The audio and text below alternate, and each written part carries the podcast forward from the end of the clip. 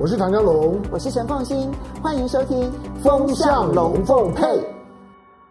非常高兴在周末的时候呢，能够跟大家见面。我是陈凤欣。那么今天呢，要来跟大家好好谈一件事情，那就是恒大风暴到底是一个真实的风暴，还是呢，其实是被炒作出来的扩大型的风暴？那么，嗯，如果从我的角度来讲的话呢，其实我看到的反而是中国大陆有序的、刻意的让这个风暴能够出现，然后整顿。解决问题，为什么要这么说？其实大家如果说有注意到恒大的这个事情的话，我大概其实在今年的大概年中的时候，大概是六七月的时候，我就开始注意到恒大这个事情不断不断不断的被讨论。实际上，过去这两三年，你会发现呢，大陆呢，其实在每隔一段时间就会有一个相对大型的债务违约的一些企业，不管是之前的华润啦，好，那这一次的恒大啦，都是类似的。一个情况，那么这几个这个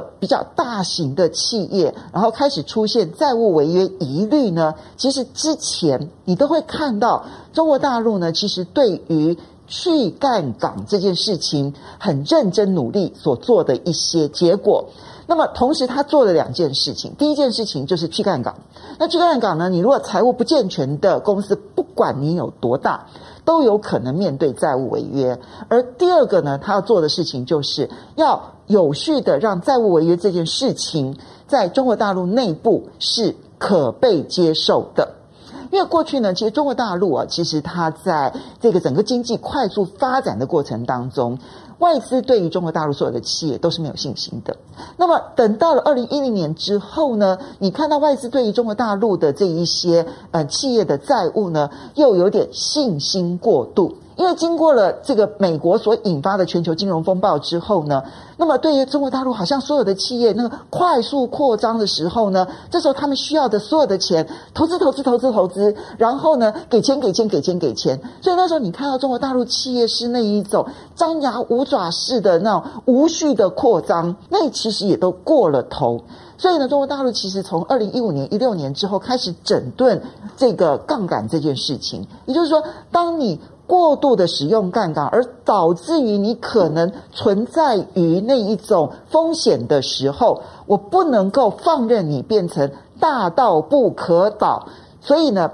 他就必须呢去拆炸弹，因为那个炸弹其实已经累积了很长的一段时间，他要拆炸弹，所以呢，第一件事情，我先要去杠杆，让这一些杠杆度太高的企业，他在金融机构先借不到钱，因为我要先保护金融机构。那第二步呢，我必须要让外界知道，就是再大的企业，中国大陆其实都是可能政府是不救的，因为这才符合市场的逻辑。就是市场的逻辑是，当你要借出债务的时候，当你要去购买债券的时候，你必须要先去衡量一家企业财务稳定性。否则的话，你那个投资是变成没有意义的。就哦，你现在想的是说我投资了，反正后面政府一定会接收。那这样子的话，政府等于是呢，在没有真正的担保的情况之下去担保了所有中国大陆的企业。这个其实它会变成本来是。民间企业的危机，最后演化成为中国大陆的政府危机。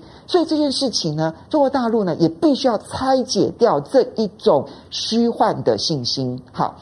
这两件事情要同步去做。当然，你说会不会出现有阵痛？当然会有阵痛，因为呢，外界的信心。这种错误的信心这件事情，你要拆解炸弹，它其实需要一点时间，它必须要一次又一次的教训，让外界知道说，其实借钱这件事情，回到市场的基本准则，个别的公司、个别的投资者，他必须做好所有的财务方面的一些理解之后呢，其实你才可以做负责任的投资。华润是如此，其实呢，今天包括了恒大也是如此。不过恒大的状况呢，还多了一层很重要的一件意义，那就是房地产泡沫危机。其实中国大陆呢，打炒房那个经验实在是非常长的一段时间。过去呢，其实我们看到大陆呢，其实打炒房那里面背后的一个很重要的意涵是，不能放任房地产呢，那么不断不断的这样子价格上涨，那么最后它引发的是社会问题。因为对年轻人来说，我永远买不起这个房子，就是我的所得就算有所增加，但我薪资成长的速度赶不上房地产价格成长的速度，我这一辈子是无望的，我这一辈子只能当无壳蜗牛。我想这件事情，两岸的年轻人感受度都是非常的强的，所以呢，每次房价呢涨到了一定的程度的时候，中国大陆一定会出手打房，但是那个是为了社会稳定而出手的打房。但是呢，我觉得最近这几年呢，其实你看到中国大陆的这一个打炒房这件事情，社会稳定因素还是在，可是后面其实他必须要去整顿房地产过度投资这件事情，在最近这两年，其实显现的是特别的清楚。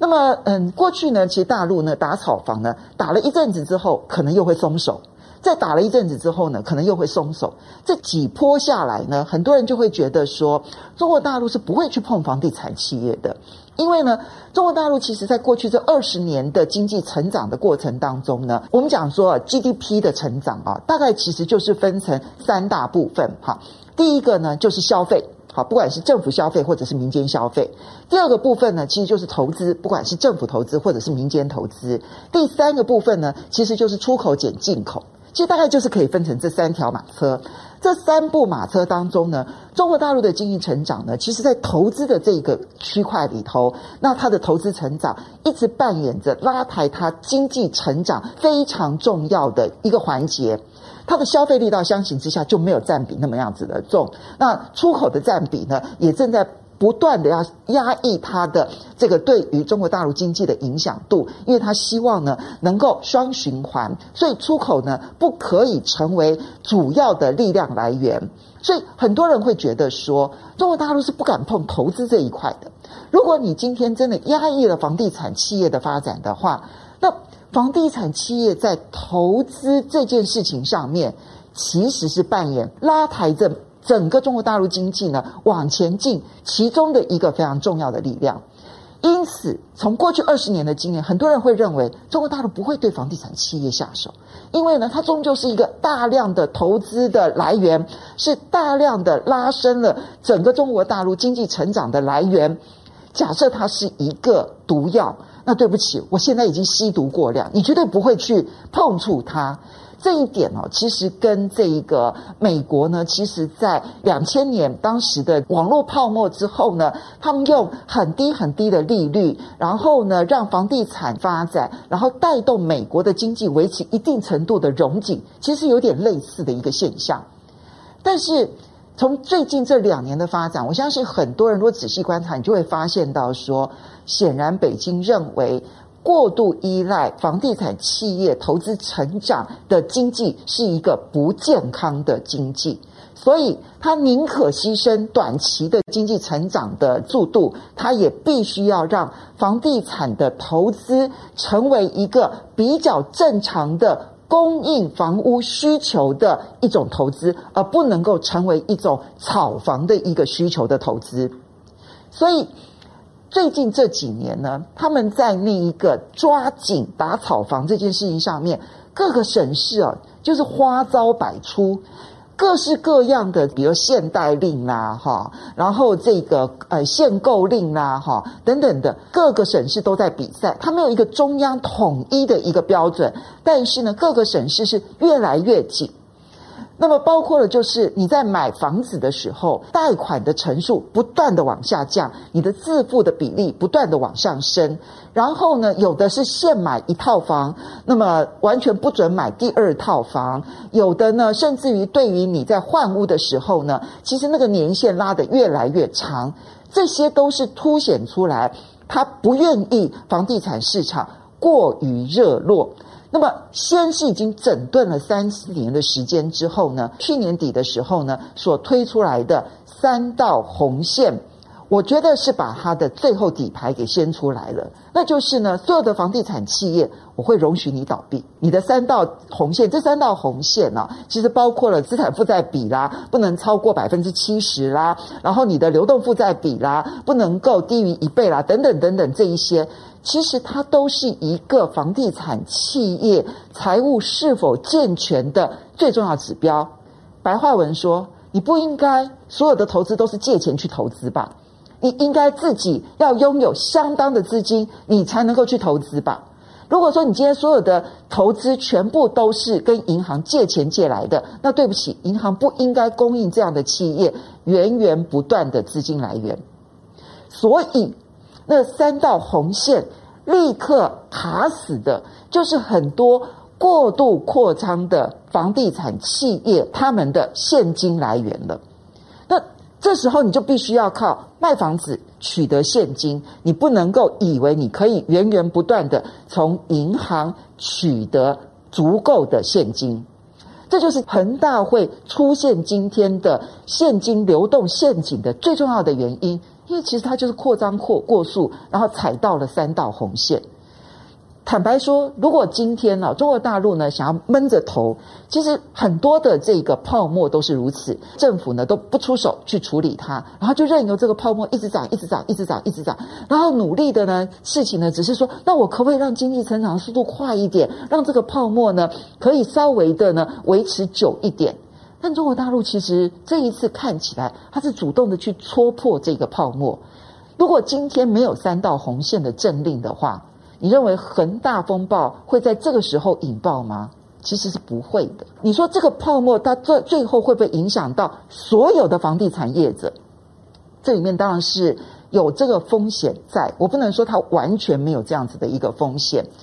那么首先当然就是不是只有恒大，包括了很多踩到三道红线的这些房地产企业。它的流动性危机其实现在呢都是非常明显的，只是其他公司没有像恒大这么样子的大规模。你说会不会影响到这个银行？那我刚刚提到了各个省市不断的这一些限贷令，这时候就发挥了它的效果。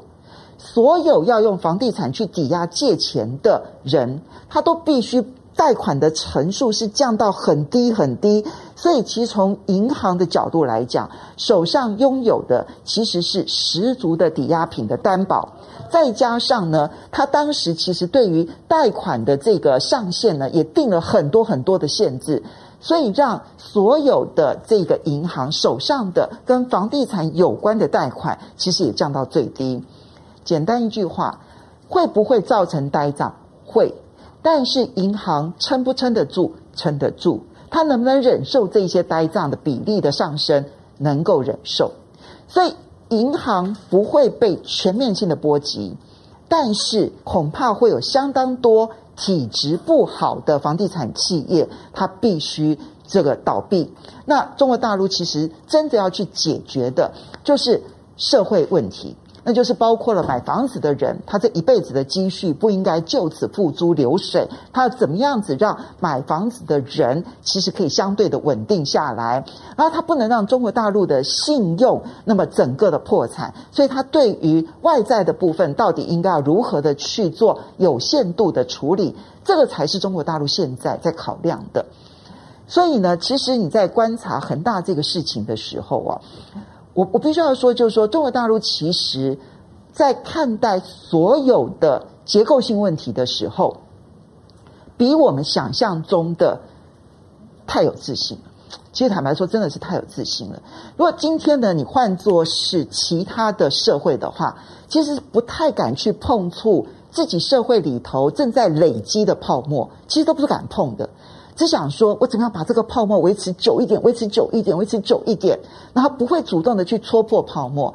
这次的恒大，其实你看到，如果你把时间往前移一个五年的时间来看的话，看起来他想要对房地产业者出手，其实至少累积了五年的时间，然后去累积他去处理的一些资本。就是包括了银行的贷款必须要先成数降低，然后呢，它的这个比例必须要减少，然后同时呢，也要让所有的这些相关的这一些民间的这个购买的它的那个贷款成数降低，然后先减少在房地产这边银行对于房地产投资跟银行对房地产的这一些贷款的依赖度之后呢，接下来再来处理这一些。这个整个的资产负债表里头表现不够好的这一些房地产企业推出了三道红线。今天呢，用恒大的这个情况呢，看起来好像是情况非常的严重，但是呢，